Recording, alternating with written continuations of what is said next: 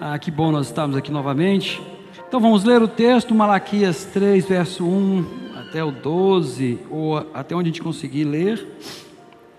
E é importante porque esse texto, igual eu falei, foi uma primeira vez que eu vi esse texto, verso, um dos versos foi no envelope de dízimo da igreja.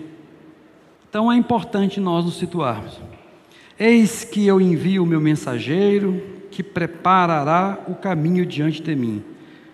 De repente virá ao seu templo o Senhor, a quem vós buscais, o anjo da aliança, a quem vós desejais. Eis que ele vem, diz o Senhor dos exércitos. Mas quem poderá suportar o dia da sua vinda? E quem poderá subsistir quando ele aparecer? Porque ele é como fogo do ourives e como a potassa dos lavandeiros, o sabão em algumas traduções aí. Assentar-se-á como derretedor e purificador de prata, purificará os filhos de Levi e os refinará como ouro e como prata. Eles trarão ao Senhor justas ofertas. Então a oferta de Judá e de Jerusalém será agradável ao Senhor, como nos dias antigos e como nos primeiros anos. Chegar-me-ei a vós outros para juízo, serei testemunha veloz contra os feiticeiros, contra os adúlteros, contra os que juram falsamente, contra os que defraudam o salário do jornaleiro, que oprimem a viúva e o órfão, torcem o direito do estrangeiro e não me temem, diz o Senhor dos Exércitos, porque eu, o Senhor, não mudo. Por isso, vós, ó filhos de Jacó, não sois consumidos. Desde os dias de vossos pais, vós desviastes dos meus estatutos e não os guardastes. Tornai-vos a mim, e eu tornarei para vós outros, diz o Senhor dos exércitos. Mas vós dizeis: em que havemos de tornar? Roubará o homem a Deus? Todavia vós me roubais e dizeis: em que roubamos? Nos dízimos e nas ofertas.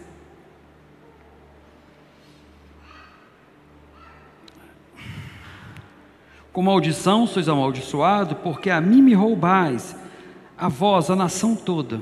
Trazei todos os dízimos à casa do tesouro, para que haja mantimento na minha casa, e provai nisso, diz o Senhor dos Exércitos, se eu não vos abrir as janelas do céu e não derramar sobre vós bênçãos sem medida.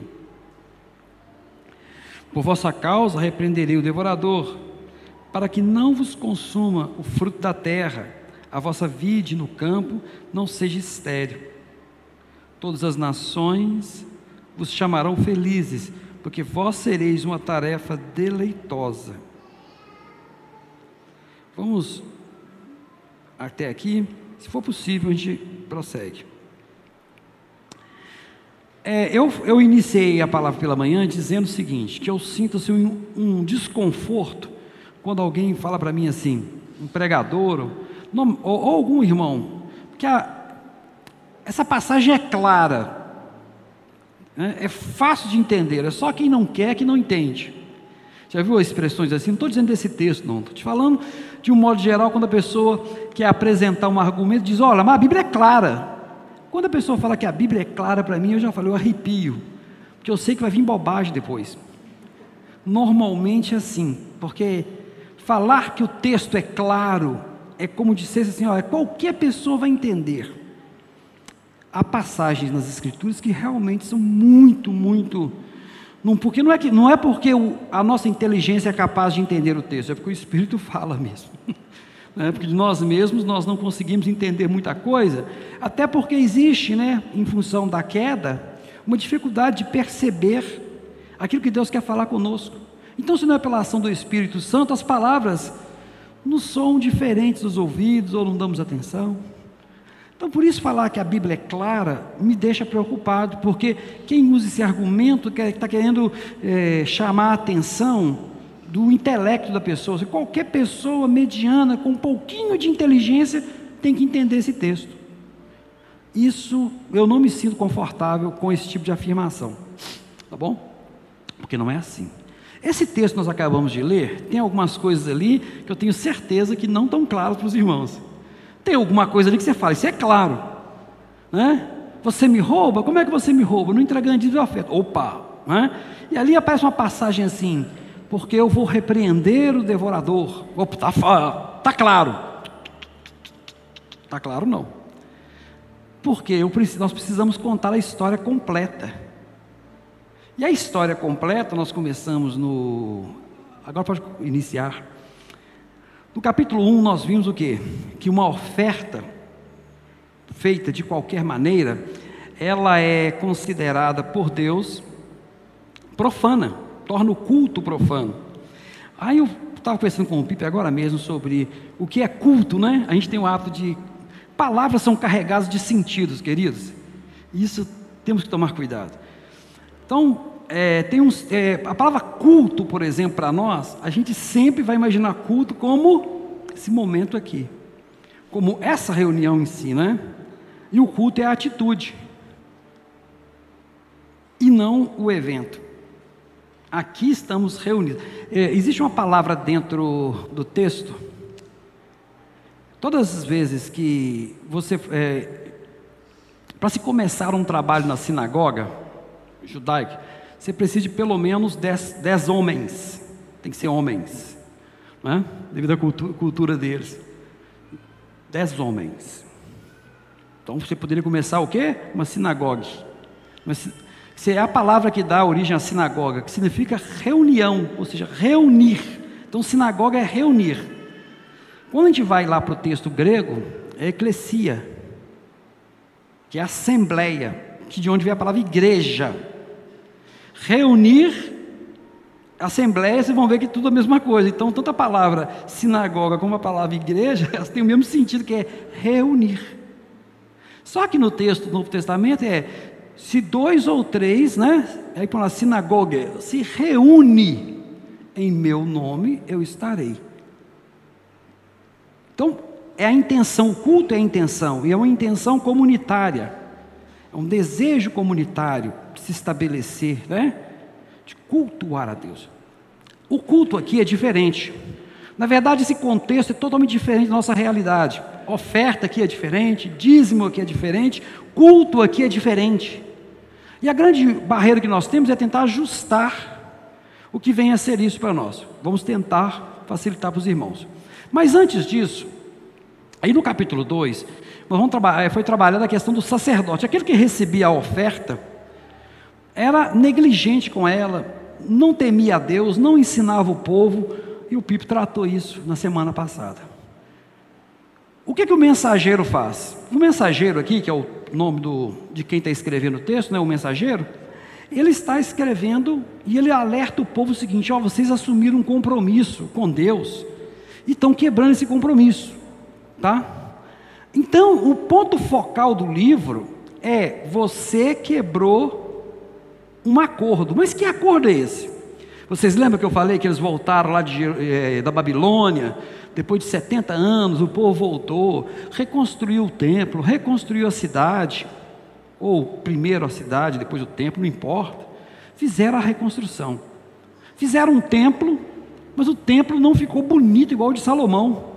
Ficou, por quê? Eles não tinham ouro, eles não tinham prata, eles não tinham bronze, eles não tinham os melhores é, profissionais, igual Salomão colocou, não tinha aquelas tábuas de cedro. Fizeram um lugar para o quê? Para se reunir e levar o, a oferta deles. Vocês vão entender agora. E ele era feinho, comparado com o anterior ou com os outros próximos. Isso trouxe frustração no coração deles. Mas no início estavam empolgados. Eu queria que vocês abrissem a Bíblia em Neemias, a gente está deixando aí.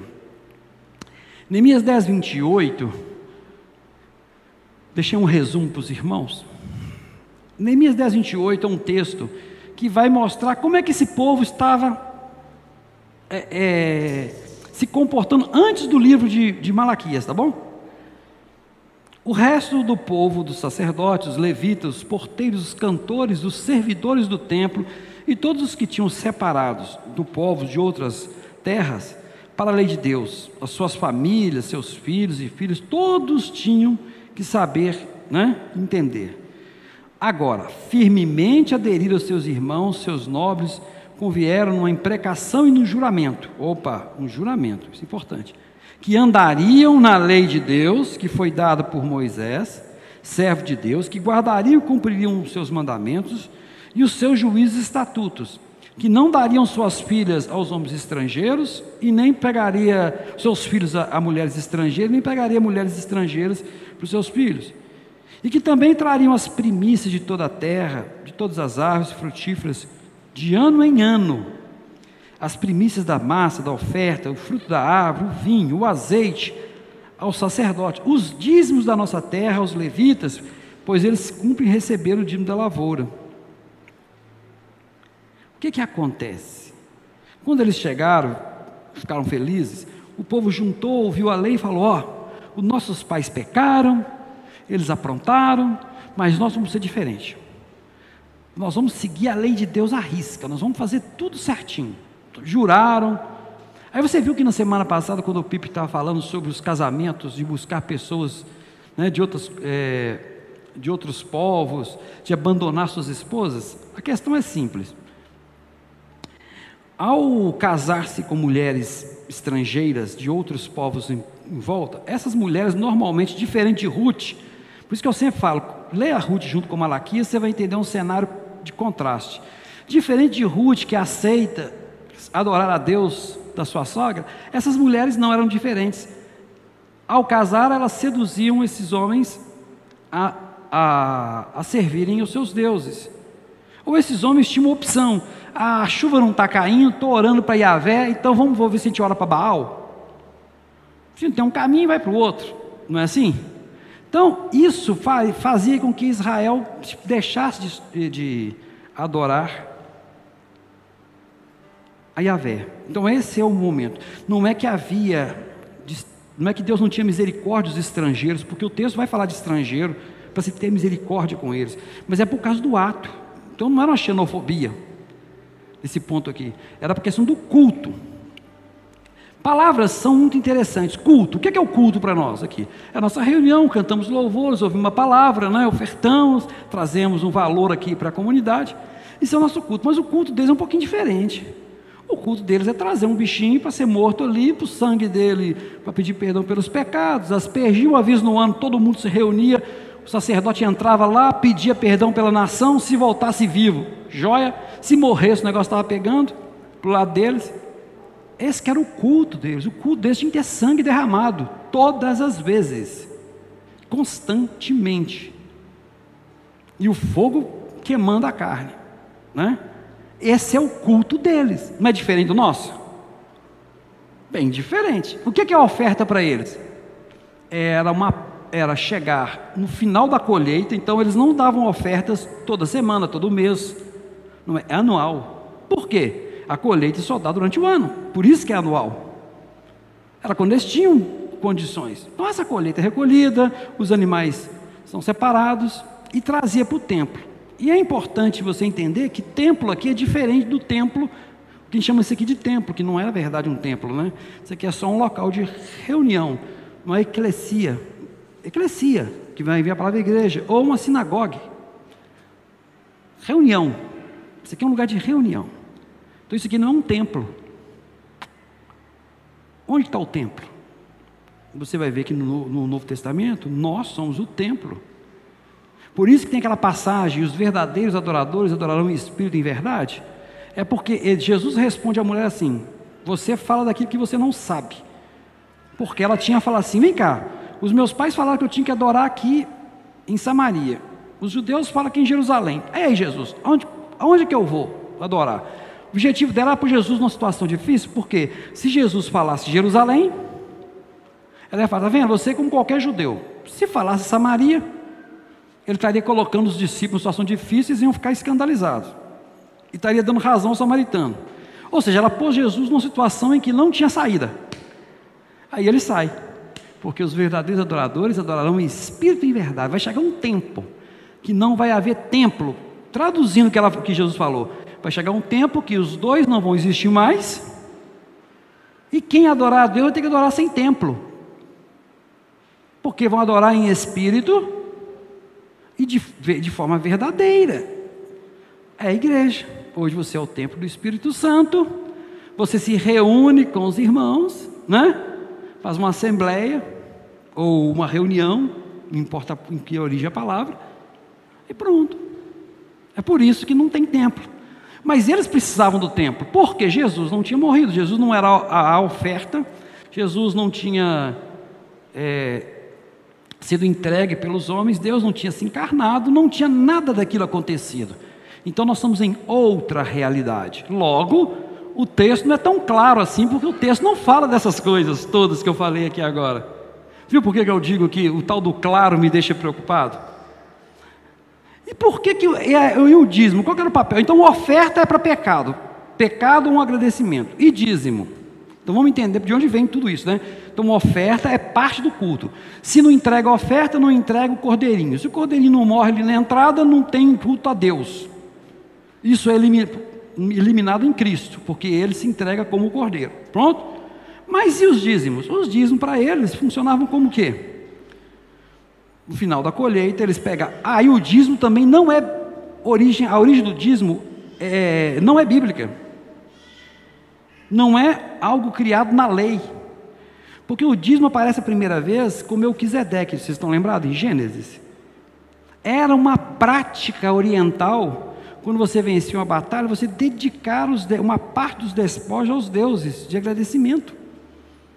Só que com Deus ressignifica esse costume oriental para trazer para ele. Ele não vai alterar a cultura deles, mas vai mostrar como usar aquilo da forma correta. Então o dízimo vem antes. É, é, é, é, essa ideia de separar alguma coisa para, os deuses é algo anterior, tá bom? E que vai, vai se tornar uma prática dentro da cultura judaica sem problema nenhum, porque o que importa é o como se está se fazendo. Ponto, fechou. E quem são os Por que é importante explicar isso? Para você entender que diz minha oferta nesse texto não é muito parecido com o que se fala hoje. E o que, que é casa de Levi ou levitas?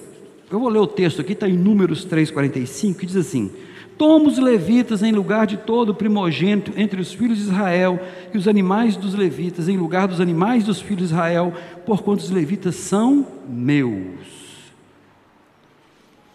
Antigamente no Oriente, nesse período, ter um filho, homem primogênito, era dizer que os deuses, ou Deus, no caso de Yahvé, estavam abençoando aquela família. Então, ter um filho homem para ser o herdeiro era um negócio top. Isso aí é cultural, isso não é bíblico. Por que, que não é bíblico? Não é um mandamento de Deus? Porque Deus quebrou isso várias vezes. Ele quebrou a própria oferta né, de Abel. Você tem José, você tem o filho de Judá, você tem Davi, Salomão, só para lembrar rápido. Então, primogênito, o próprio Jacó, primogênito não tem vez na Bíblia, porque era um costume, dentro da visão de Deus, um costume cultural. E Deus não vai se submeter a isso. Mas aí Deus fala assim: vem cá, você, primogênito é uma coisa importante para vocês? É como Deus estivesse conversando com eles. É sim, é claro que é. Isso é a marca de que eu sou um homem abençoado. Então eu quero ele para mim. Ele, Deus pede os primogênitos para ele, assim como ele pediu o Isaac, que também não era primogênito, Ismael que era primogênito, tá bom? Por direito, Ismael tinha que receber tudo, e não Isaac. Então você viu que o negócio embolou, né? Se você dá uma lida na Bíblia, tudo está tudo embolado. Deus falou assim: Eu quero os primogênitos para mim. Eu Não, não pode. Senhor, como é que vai ficar? Quem que vai herdar a terra? Aquele negócio todo. Olha que situação. Aí Deus falou: Eu quero, porque como Deus eu quero o que é mais importante da sua vida para mim.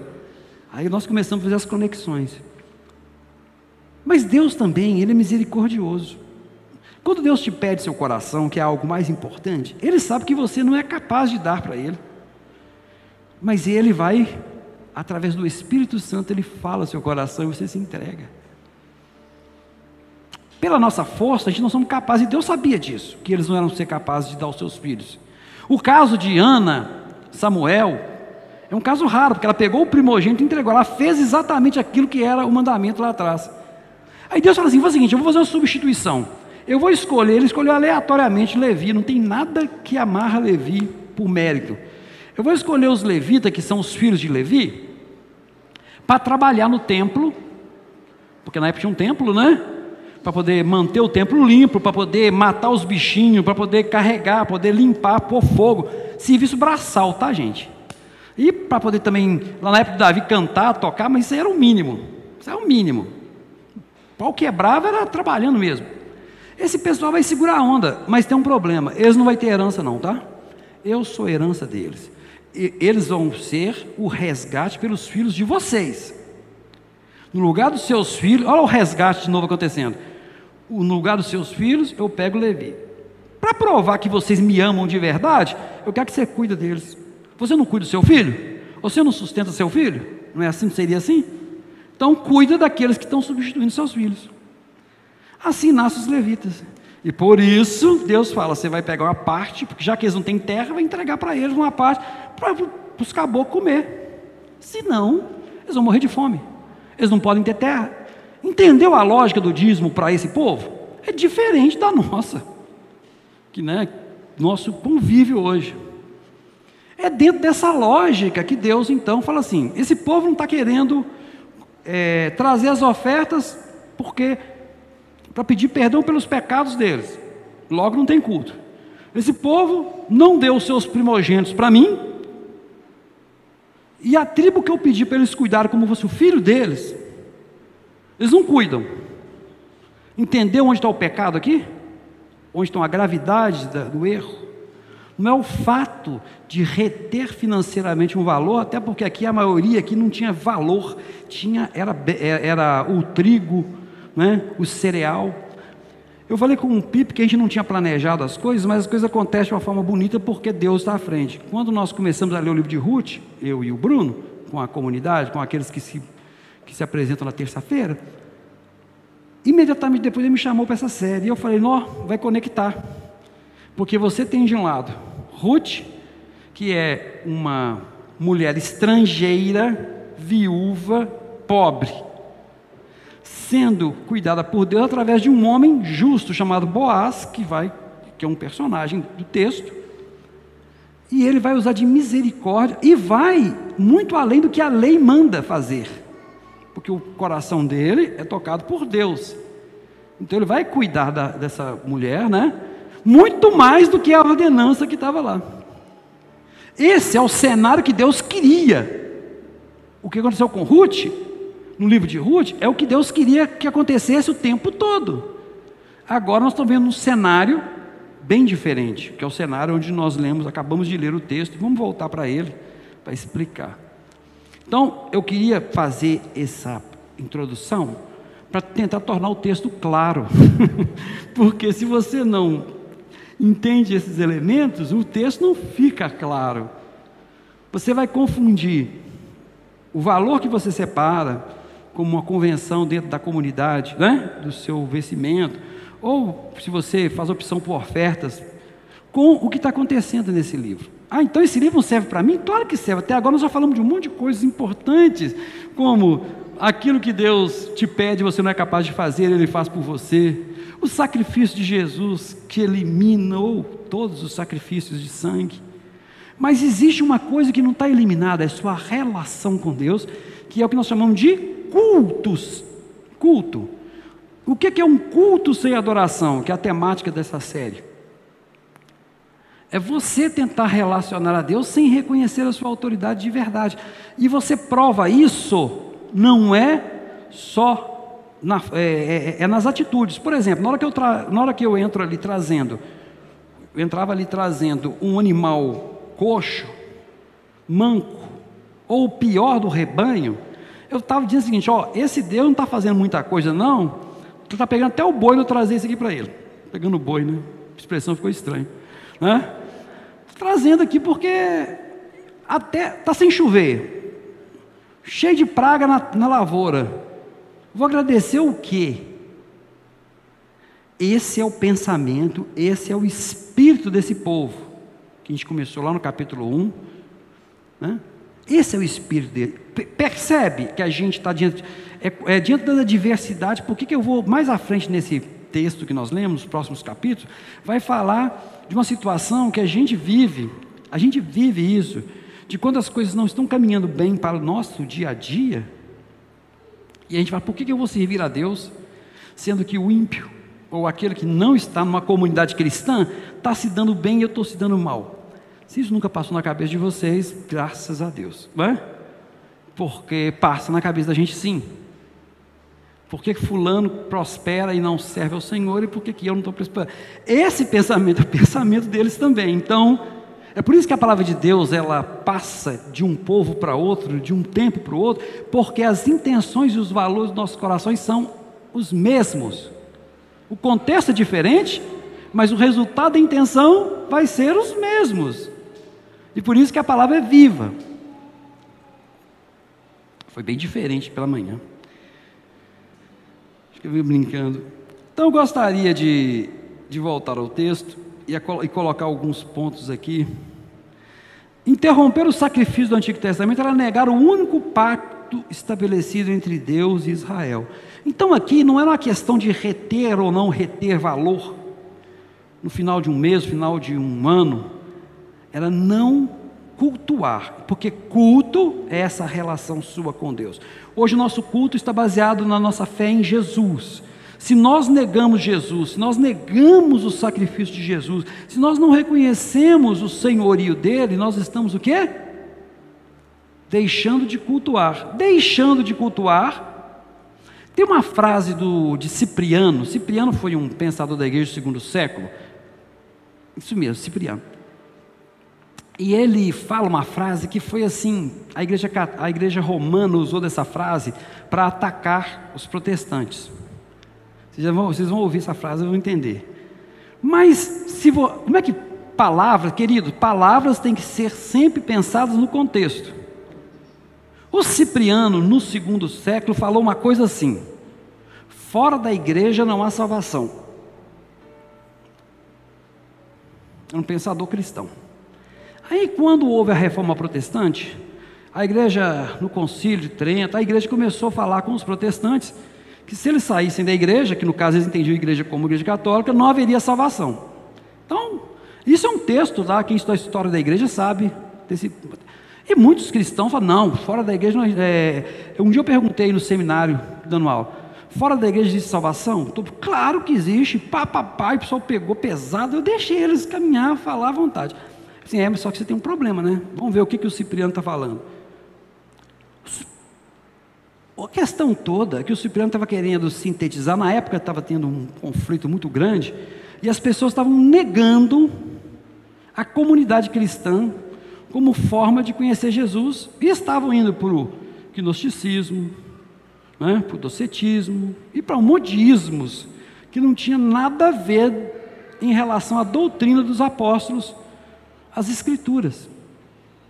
E ele falou, gente, se agirmos fora do nosso, fora de onde é ensinado, fora de onde está a palavra de Deus, não tem como ser salvo. E realmente, se você for pensar cuidadosamente, não tem como a pessoa. Ou seja, porque Deus estabeleceu um culto em Cristo Jesus. Se você não reconhece que Jesus Cristo é o Salvador, se você não reconhece que a igreja é o corpo de Cristo, que o Espírito Santo fala através desse corpo, onde os dons, que eu estou exercitando o meu dom que Deus me deu aqui agora, com vocês, e estou recebendo de vocês também os dons, se eu não creio nisso, como que eu posso ouvir a palavra de Deus? E se eu não ouvir a palavra de Deus, como que eu vou gerar fé? Como é que vai ser gerado fé? E se não gerar fé, como é que eu vou reconhecer Jesus? Então, quando você vai analisar, não é aquela palavra fiar, se você não está numa denominação, você não é salvo. Não é isso que ele falou, até porque nessa época não existia denominação, só existia um, só existia um grupo de cristãos lá. Século, nós estamos falando segundo século, gente. Pau quebrando lá, o povo perseguindo, matando cristãos no, no segundo século. Viu como é que palavra é um negócio complicado? Você pega uma frase solta, mas aí a igreja católica pega essa, essa frase e vai usar ela fora do contexto para atacar os protestantes depois da reforma. Então, só estou querendo contextualizar, porque se eu falar isso sem isso, alguém fala, está vendo, o clero acredita que só é o pacto, sem o culto, sem o pacto não tem. Então eles estão quebrando o pacto que Deus deu para eles. Então vamos lá. Esse que eu envio o meu mensageiro, que preparará o caminho diante de mim. De repente virá a seu templo o Senhor a quem vós buscais, o anjo da aliança a quem vós desejais. Eis que ele vem, diz o Senhor dos Exércitos. Esse versículo já começa com algumas questões. Aqui o teólogo, o, o, o tradutor, a mesma palavra que é para mensageiro é para anjo, uma palavra só. Só que aqui ele colocou anjo para facilitar a separação. Mas se você for no texto mesmo, de origem, ele vai, você vai ver que mensageiro e anjo são as mesmas palavras, como eu falei no primeiro dia. Mensageiro da aliança. O mensageiro da aliança, ou seja, a ideia que eles tinham de que Deus revelou a Moisés a lei. Existe uma tradição rabínica que os anjos revelaram para ele.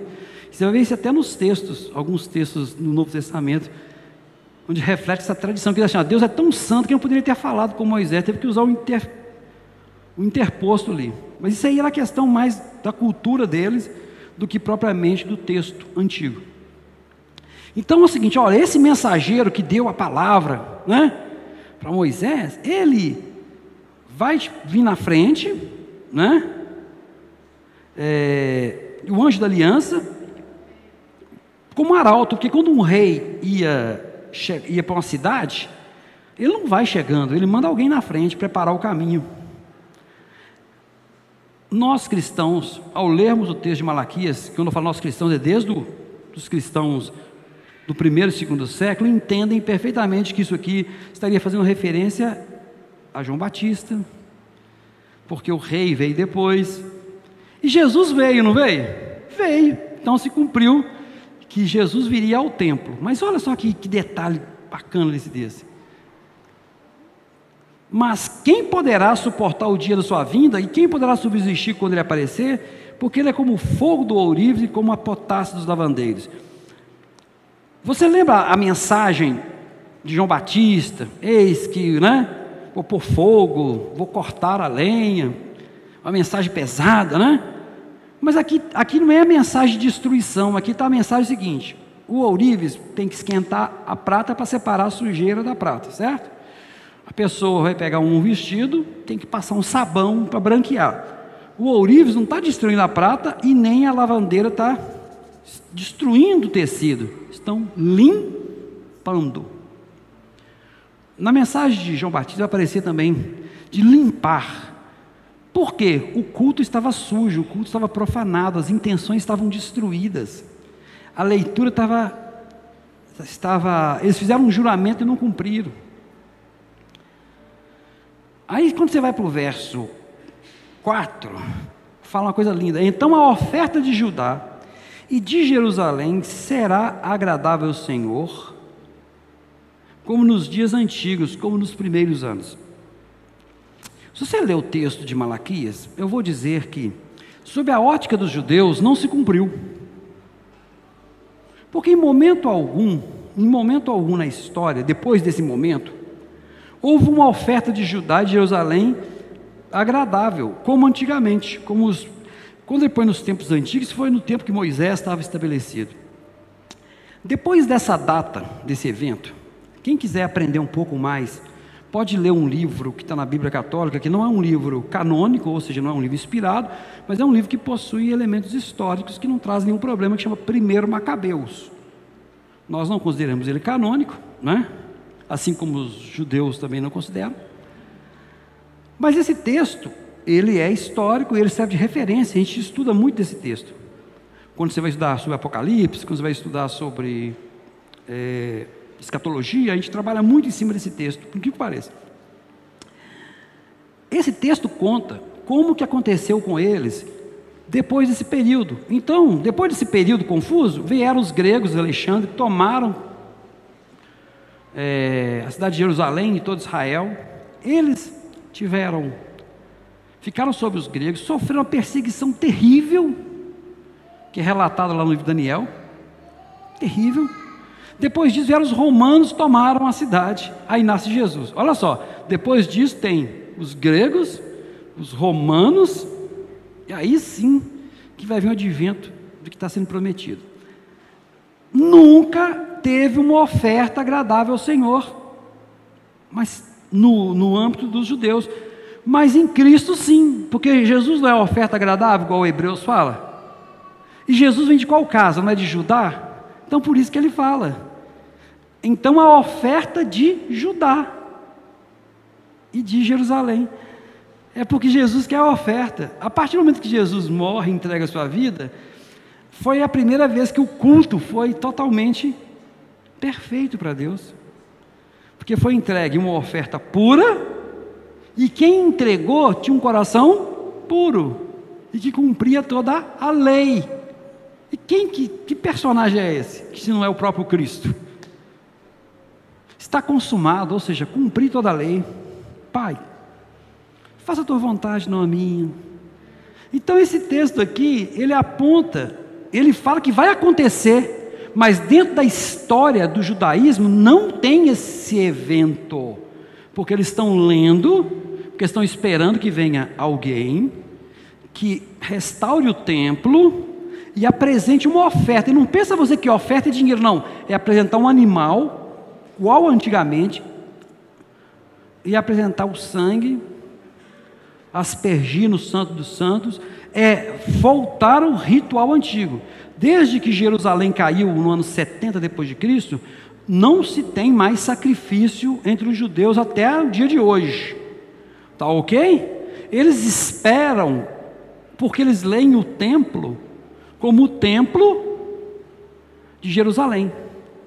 Só que no Novo Testamento diz que, o, que nós que somos o templo, que nosso ajuntamento cultua a Deus, nós cultuamos, nós somos, desejamos cultuar a Deus, nos reunimos dois ou três, né? Ele se faz presente, ponto. É por isso que é tão importante o ajuntamento, é por isso que é tão importante a assembleia. Eu até brinquei, né? A palavra igreja está tão mal, tá tão mal conotada hoje, né? a gente prefere fazer essa na nossa reunião, a nossa assembleia, porque com o tempo as palavras vão, vão tomando formas. Quando fala igreja, pensa que é o CGC, pensa que é um império particular que domina vários meios aí de comunicação e outros. Não, isso não é igreja. Igreja é é a reunião. Não é também as paredes, são pretas, são brancas, né? esteticamente pode não ser bonito, mas atende ao objetivo. Não é todo, não é isso. É, existe uma frase, há, há umas citações que quando começou a impressão da Bíblia, em que alguém falou assim: olha, esse livro vai superar os edifícios. E é realmente. Até a impressão do livro, que permitiu que a gente tivesse o texto às nossas mãos, você aprendia as escrituras, sabe como? Quem foi comigo em Ouro Preto, com minha, né, daquela excursão, como é que se aprendia as escrituras antigamente? Quase ninguém sabia ler. Era nas figuras desenhadas nas paredes nas imagens, onde sintetizava o Evangelho em alguns, algumas passagens bíblicas. Isso era chamada Bíblia Pauperium, o Bíblia do pobre. Era assim. Então você só sabia aquilo que você enxergava, que você via. Então, ir nesse lugar era muito importante, porque era o único lugar onde você podia ver as coisas de Deus. Olha que coisa linda, né? Mas só que isso permitiu que gerasse muitos problemas. E a partir de um momento, Deus, então, nós somos agraciados por isso, em que com a facilidade de se ter a palavra de Deus em nossas mãos, os locais passam a perder essa função pedagógica. É claro que essa pedagogia acabou gerando uma idolatria, tá bom? mas não nasceu para ser assim, nasceu com outra intenção. E depois tudo se porque o homem, né, corrompe tudo, tudo que começa é corrompido. Se você tirar Deus da equação, a coisa corrompe, deteriora. Chegar-me-ei a vós outros para juízo, serei testemunha veloz contra os feiticeiros, os adúlteros, aí e contra os que juram falsamente. Vamos parar aqui. Por que fala de feiticeiro? Porque para todo mundo que adorava qualquer outro Deus que não fosse o verdadeiro Deus, todo mundo que tivesse envolvido com qualquer outra opção para ouvir Deus ou entender o, aquilo que Deus queria, era feitiçaria. E eles estavam se envolvendo com isso no momento que eles estavam se relacionando né, com os outros povos. Adúlteros, você vê que eles estavam largando as esposas por qualquer motivo. Ou largavam, ou davam um divórcio, ou traíam suas esposas. Estavam quebrando a primeira aliança, que é uma coisa que estruturava a sociedade deles. E juraram e não cumpriram. Vocês lembram que eu li em Neemias? Eles juraram que ia servir a Deus e não cumpriam. Faziam votos e não cumpriam. Isso todo mundo sabe que isso é pecado. E tá todo mundo aqui vai, opa, isso é claro, tá fácil.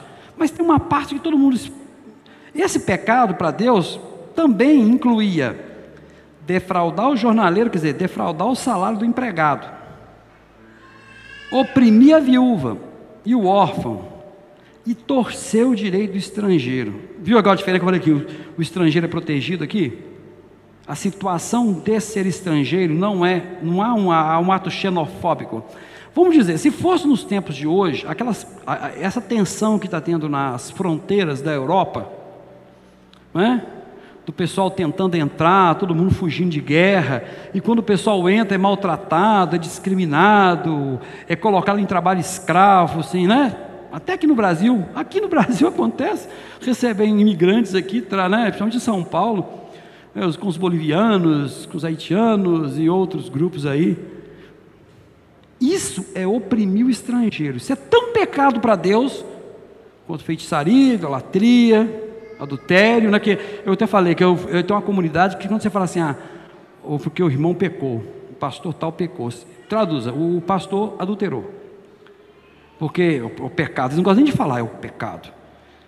E eu também falei pela manhã que eu conheci, infelizmente, eu tive o desprazer de conhecer pastores, um título de pastor, que davam um cano em empregado, punha a folha de demissão junto com a folha de demissão para o cara assinar, para depois, quando ele pedir para sair, já estava demitido mesmo. Né? Já vi isso. É, cortava os direitos, principalmente pessoal de limpeza, os conservadores, eh, né? Pessoal de conservação e limpeza que trabalha com pessoas muito mais simples, com pouco acesso à, à informação. Eu tive o desprazer de ver gente cristã fazendo isso. Não adulterava, adorava o Deus Todo-Poderoso, cumpria suas promessas, mas roubava os empregados. Isso vale também para os empregados que roubam os patrões. Tá? É sempre a mão, não, é, não existe mão única nisso aqui. Viúvas o Pipe, no, quando ele apresentou aqui o projeto, ele falou né, que os órfãos, viúvas, o estrangeiro, ou seja, os projetos sociais, aí não tem nada a ver com socialismo, não tem nada a ver com nada, tem um objetivo de fazer com que a comunidade construa essa relação. Porque você vai ver então que dízimo e oferta no Antigo Testamento não tem nada a ver com as nossas contribuições. Mas o que, que Paulo nos ensina nas contribuições? Que elas são generosas, elas são desimpedidas, né? E qual que é o objetivo das contribuições? Demonstrar o amor que você sente pelo seu próximo, pelo cuidado diário com o outro. Ou caso nós não fazemos ofertas para Deus, como eles faziam, porque a oferta para ele era sangue derramado. Nós estamos fazendo, nós estamos repartindo né, uma parte se alguma comunidade acha por bem que, que seja 10%, o outro acha que deve deixar em aberto sua oferta, ou trabalhar com valores abertos, pouco importa. O importa é que você faz isso para cuidar do outro. É para criar império? É para comprar rede de televisão? É para é, é fazer, né? É para ter espaço político? Não, é para cuidar do outro. Para cuidar da estrutura básica que sustenta a instituição espaço aqui e para cuidar do outro.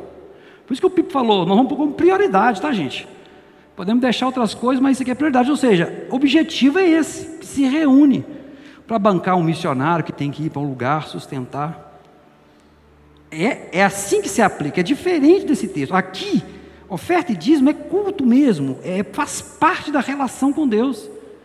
Sem isso, não teria culto. É como negá-lo hoje, é como nós estivéssemos negando o trabalho, né, a obra de Cristo na cruz do Calvário, negando o poder do seu sangue, tem, tem o mesmo efeito.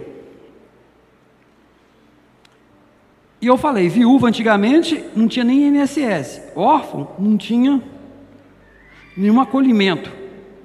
Graças a Deus que mesmo com esse homem com um coração tão ruim, Deus vai abençoando e vai sensibilizando, e hoje nós né, vai criando alguns programas, alguns incentivos, mesmo os governos sendo corruptos, não olhando para nada, Deus vai lá dá um jeito neles e acaba aprovando uma lei aqui, outra coisa ali, que vai suavizando o sofrimento do oprimido.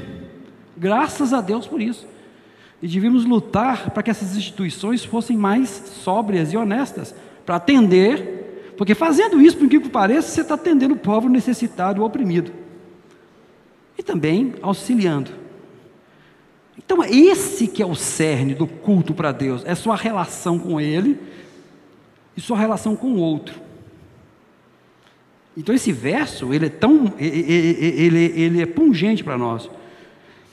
Olha só o verso 6, ele tem uma característica interessante. Porque eu, o Senhor, não mudo, mas isso, por isso, vós, ó filhos de Jacó, não sois consumidos. Aqui tem um jogo de palavras, porque diz assim, ó, eu não mudo, Deus não muda. E é por isso que vocês não são consumidos. Vou tirar a, a parte do meio vou explicar por quê. Eu não mudo. Por quê? O que, ele está dizendo? Eu fiz um juramento, eu falei que ia cumprir lá em Abraão e transformá-lo vocês numa nação, e eu não mudo, tá bom? Eu falei está falado. E ele não mudou realmente. Com todos os perrengues, eles são nação até hoje. Eu não mudo mas vós, filhos de Jacó. Olha que ele não está chamando vós, filhos de Israel. No início, no capítulo 1, a primeira palavra assim, sentença ou massá, né? No texto original, sentença de Yahvé, ou Adonai, é, Adonai Tissavuot, né? Senhor dos Exércitos. Sentença do Senhor aos filhos de Israel, bem Israel filho de Israel. Agora ele está chamando filho de Jacó, de Jacob. Por quê? Jacó, o nome Israel foi dado por Deus quando ele encontrou, quando Jacó encontrou com Deus naquela cena de Peniel, da luta, e prevaleceu. E qual foi? Você prevaleceu contra Deus, você é um príncipe, né? Mudou o nome dele. E Jacó significa o quê? Enganador, aquele que trapaceia. Ó filho do, do trapaceiro, ele não está chamando eles de filho do príncipe de Deus, hein? chamando ele filho. Vocês, você, eu não mudo e vocês não deixam de ser filhos do trapaceiro. Essa é a tradução. Porque eles estavam prometendo e não fazendo, passando a perna. Viu? É, é uma coisa assim bem sutil, mas que chama a atenção da profecia do texto aqui. Por que, que ele fala? Desde os dias dos vossos pais, desviastes os meus estatutos, não os guardastes, e eu me tornarei para vós outros. Diz o Senhor dos Exércitos, mas vós dizeis, em quem havemos de tornar? Lembra do negócio da. Deus faz uma acusação, aí você tem a réplica e a tréplica, de novo ele vai fazer. Olha, vocês estão tomando o que não é de vocês. Aí eles falam assim: como que um homem pode roubar os deuses ou um Deus? Vocês me roubam quando vocês não fazem o que prometeram que eram trazer e cuidar daqueles que estão substituindo seus filhos primogênitos. Entendeu? É importante falar isso quando fala Levítico, parecia assim: ah, esse texto aqui está puxando sardinha para o pessoal que trabalha na igreja, para ter um salário. Essa Bíblia aqui está estranha. Não, não é nada disso. Na cultura, olha, era para os seus filhos estarem trabalhando na casa de Deus, cuidando da casa de Deus. Eu sei que vocês não eram capazes disso. Aí eu arranjei uma substituição para vocês. E mesmo assim vocês não estão cumprindo. É essa a gravidade da, da, da acusação. E aí ele vai falar assim: Roubará o homem a Deus? E de novo está acusando. Todavia, em que me roubais dizeis? Oh, não, senhor, que é isso? Aí vem a réplica. A tréplica, nos dízimos nas ofertas, ou seja, no culto. Por quê? Números 18, 24. porque os dízimos dos filhos de Israel que apresentarem ao Senhor em oferta, dei como herança aos levitas, por quanto lhes disse: no meio dos filhos de Israel não terás herança. Né? E aí você vai dizer que você deve lá comereis perante o Senhor, o vosso Deus, e vos alegrarei, verso 7. Em tudo que fizerdes e as vossas casas que eu tiver abençoado. Então, o que eles estavam fazendo é deixar os seus irmãos passarem fome. Em Neemias, ele diz o seguinte: Ó oh, Senhor, lembra de mim? Porque quando cheguei aqui, muitos dos levitas tinham largado o trabalho da casa do Senhor e foram cultivar o campo para comer. Diz que Neemias tirou do salário dele, que ele era governador da Pérsia. Ele era judeu, mas tinha sido colocado como governador. O Neemias é o tipo de governador que qualquer um gostaria de ter. Um homem idôneo, seguidor dos, da, da lei de Deus, e que abria mão até dos seus vencimentos em favor dos, da turma. Ele, ele, queria que o povo andasse vez de Deus, e ele diz isso, lembra, Senhor? É? Ele chegou a abrir mão daquilo que ele tinha direito para poder cuidar porque ele ficou preocupado. Os levitas estão fugindo, eles estão fazendo o que é certo, eles têm que sustentar a casa deles. Estão indo para o campo trabalhar. E a casa de Deus está ficando encostada. Não está tendo sacrifício, então ninguém está pedindo perdão. Olha só, se não tem sacrifício, não tem pedido perdão. Se não tem pedido perdão, o negócio tá, só está piorando para o povo de Israel. Se eles não levam os ofertas, os dízimos lá, o povo está passando fome. Então o povo sai da casa. Aí a casa de Deus ficava abandonada. Abandonada sim, é abandonada mesmo ficava um, um espaço lá, sem utilidade nenhuma, e o culto a Deus, que era estabelecido pelo sangue dos animais, não era, não acontecia. Viu que é diferente, que é importante, como que muda tudo na hora que a gente está lendo dessa forma? Muda tudo. Aí você entende porque que Deus está pegando pesado com eles. Ah, porque é lei, né? Não, não é porque é lei, não. É porque eles não tiveram misericórdia. Aí fala: com maldição sois amaldiçoados, porque a mim roubais, a nação toda. Aí ele diz o seguinte: se você trouxer o dízimo, verso 10, o que, que acontecia? Isso não foi gerado pelo profeta Malaquias e nem uma coisa nova. Lá em Deuteronômio diz o seguinte: que se eles trouxessem os dízimos, se eles não trouxessem, se eles não cumprissem a lei, sabe o que vai acontecer com eles? Os seus céus sobre sua cabeça serão de bronze, e a terra debaixo dos seus pés ferro por chuva da sua terra o Senhor te dará pó, e cinza dos céus descerá sobre ti, até que seja destruído. Lançará muita semente ao campo, porém colherás pouco, porque o gafanhoto a consumirá. Isso foi prometido na época de Moisés, não tem nada novo. Naquele tempo, eles acreditavam que as divindades estavam ligadas diretamente à produção. Então você tinha Baal, que era o deus da chuva, até falei né, que o Baal é o Thor, da mitologia, o Baal sempre é colocado como segurando um, um, um raio, né? é aquele que dava chuva, também o deus da fertilidade. Opa!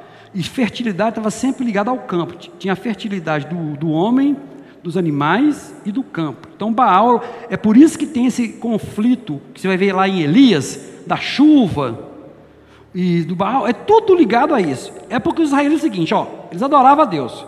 Não caiu chuva, eu vou para Baal. Fazer uma fezinha, entende? Estou de um lado, não resolveu, eu vou para o outro. A cultura popular brasileira é assim, né? O cara vai na missa no domingo, mas se possível faz um despacho na sexta. O importante é a gente tem que tentar para todos os lados. Percebe essa mentalidade? E nós também, né? A gente ouve, eu já vi gente assim, né? Ah, vou fazer uma corrente forte ali, quem sabe resolve. uma corrente forte também é um negócio assim, porque ah, tem uma oração forte, naquela igreja tem uma oração forte.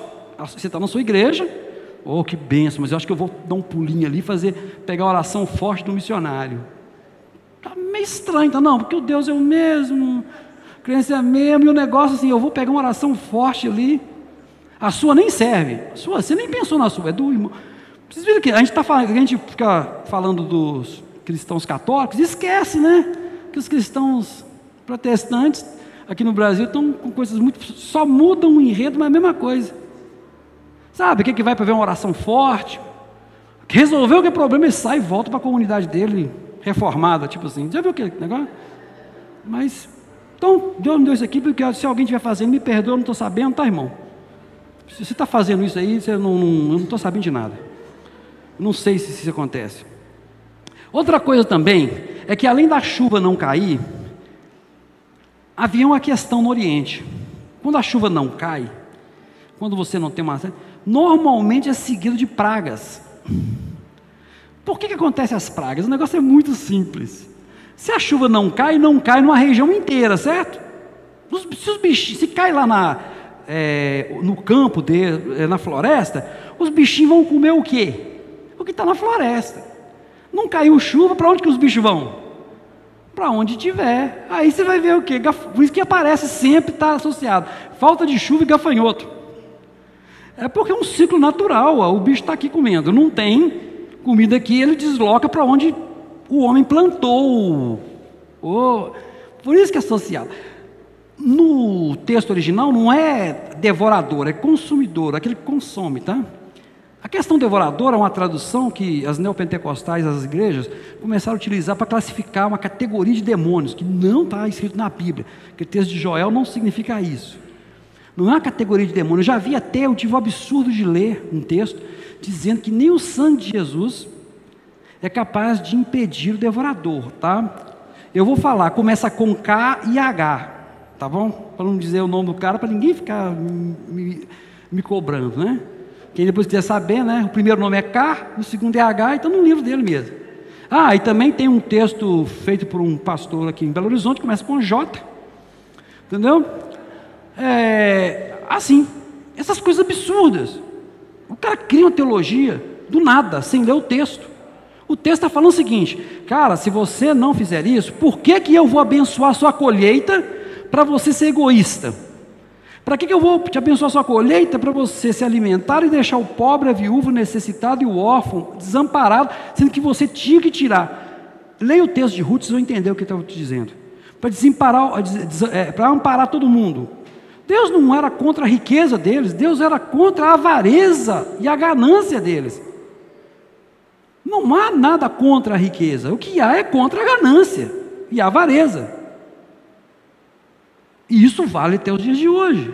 Então, então Deus fala assim: ó, sabe por que, que não estou fazendo isso? Porque não adianta, vocês não entendem que eu faço isso, é para atender a todos, é para atender vocês e os outros.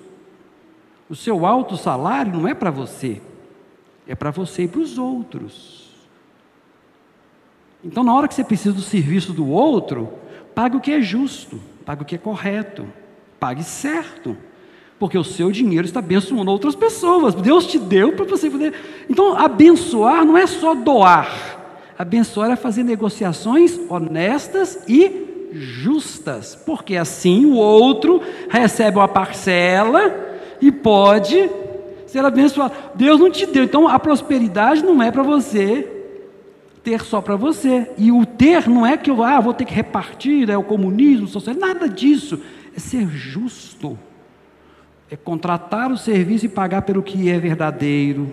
Na hora de pagar, não deixar de pagar. Havia uma lei em Israel que dizia o seguinte: que era abominável se alguém atrasasse o salário do jornaleiro. O jornaleiro é aquele que é a jornada de um dia, tá bom? Não é aquele que vende jornal. É o que tem a jornada de um dia. Aí o cara precisa voltar para casa com o dinheiro de um dia. Aí você fala assim: Ah, estou sem trocado aqui, e para voltar amanhã? Isso é pecado, velho. E está em Deuteronômio. Você contratou o cara, o cara vive e precisa. É igual você contratar uma pessoa, um profissional liberal que faz um serviço, precisa daquele dinheiro, porque ele comprou mercadoria, comprou tudo, e você passa a perna no cara. Aí o cara fica com. Essas são as atitudes que Deus condena. É claro que os moralistas falam: você não pode adulterar, você não pode ter outros deuses, você não pode. Aí é claro, nós sabemos, mas e o resto? E a sua? E isso tudo é culto. Então, ser honesto com seus funcionários, funcionários serem honestos com seus patrões, serem honestos com quem você recebeu e você deve, é culto, é relação com Deus. É relação com Deus. É isso que o texto fala. Mas Deus não só condena, não é isso? Ah, que bom, que bom. Deus não só condena. Todas as nações nos chamarão felizes, porque vós serei uma terra deleitosa, diz o Senhor. Ele diz o seguinte: Olha, Israel, se vocês caírem a ficha e me servirem, esse básico já está resolvido, eu vou dar para vocês. E as pessoas falam assim: não, mas que Deus que sustenta esses caras, hein? Esse Deus é mais poderoso que todos os outros deuses que tem por aqui perto, né? Vai ver que é só Ele que existe mesmo. E iria procurar saber quem é a Vé. Por quê? Deus sabe do interesse do homem. Então, nem que seja por interesse, eles viriam a mim. Essa é a ideia. Nem que fosse para saber como se dá bem, eles viriam até mim. Essa é a ideia do texto. É, é, é sobre essa ótica que nós temos hoje. Culto não é esse momento. Esse momento faz parte do. O culto prossegue porta fora. O culto prossegue nas relações. E cultuar Deus não é fácil. Entendeu agora? Porque cultuar a Deus para nós é ter uma vida, uma vida íntegra. Não porque eu quero conquistar o céu, porque ele já é dado por nós, foi dado por nós, mas porque eu quero ter um relacionamento com Deus. E a única forma de, de realmente eu ter relacionamento com Deus é a minha integridade que nasce do meu coração para com aquele que está do meu lado. E essa é a mensagem que nós deixamos nessa manhã, né? Que Deus nos enche de integridade. Por isso que eu falo, é fácil cultuar a Deus? Não. Reunir aqui, sim, é fácil. Cultuar a Deus, não é fácil. Mas Deus fala, porque Ele nos colocará um consolador. Diferente dessas pessoas, nós recebemos o Espírito Santo e ele vai nos convencendo do pecado, da justiça, do juízo e vai nos ajustando aqui, nos ajusta ali. Então, preocupa não, né? Vocês têm a oportunidade de serem justos a partir de agora. Tem a oportunidade, né, de pedir a Deus que dê forças para que sejam íntegros. E dentro da caminhada de fé, Deus vai vai vai fortalecê-los. O importante é você sempre estar olhando para o pacto em Jesus Cristo e para a graça de Deus. Então nós desejamos que os irmãos voltem para casa em paz, que a graça do Senhor Jesus esteja com vocês, né? E que vocês guardem essa palavra sobre a integridade de Deus na vida de cada um de nós, em nome de Jesus. Amém.